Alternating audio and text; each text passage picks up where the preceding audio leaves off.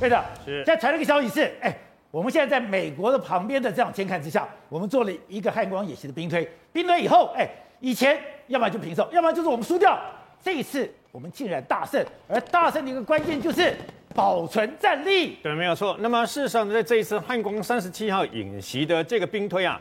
啊、呃，值得我们注意的是，这是我们有史以来第一次那么赢过共军呐！啊，以前都是输啊，以前都是输，输了以后呢，你必须重来啊，有两次，有一等于说有一次的机会，总共有两次，然后呢，你必须按照共军他攻击的方式呢，那么进行相关的应应啊。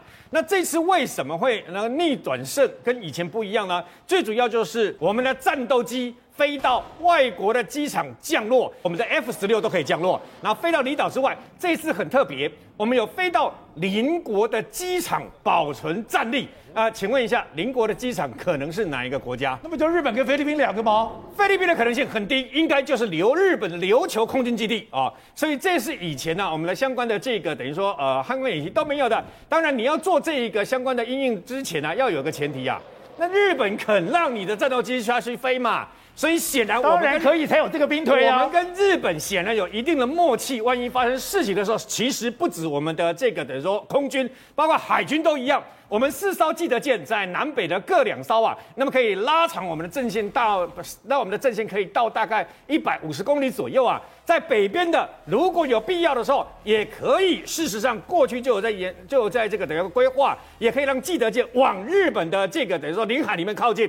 哦，用这种方式，那你中共要来打这个台湾的相关的军舰跟这个军机的时候，你必须考虑到是不是跟日本宣战啊？你知道吗？然后除此之外呢，这次中共率先果然跟我们之前一样，那么担任红军的这边啊，是由国防大学的校长领军呐、啊，跟一些啊专门在教战术的这个教官呐、啊，组成一段红军不断利用现在双方各有的兵力，请听清楚，是今年四月以前双方就已经有的兵力哦。我们的这个四百枚的相关的这个相关的这个飞弹呢，啊、呃，鱼叉飞弹呢还没有进来，不算。M1A2 一百零八辆不算，帕拉丁啊、呃、也不算。然后呢，海马斯火箭弹这些通通不算哦。现有兵力对。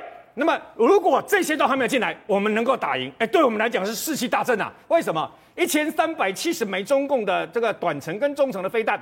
分二十波，各自打我们不同的这个等于基地啊，呃，包括恒山指挥所，包括总统府，包括总统官邸，包括这些地方，我们的爱国者飞弹跟天弓飞弹全部下去拦截以后，确实拦下几百枚，但是只能拦下几百枚，也就是说，其他在这二十坡的攻击里面呢，很多地方被他炸个脆狗狗，你知道吗？他们形容是土都被爆翻了几坡上来了，但是到后来啊，那么我们大部分的兵力呢，还是都保存着，那么中共。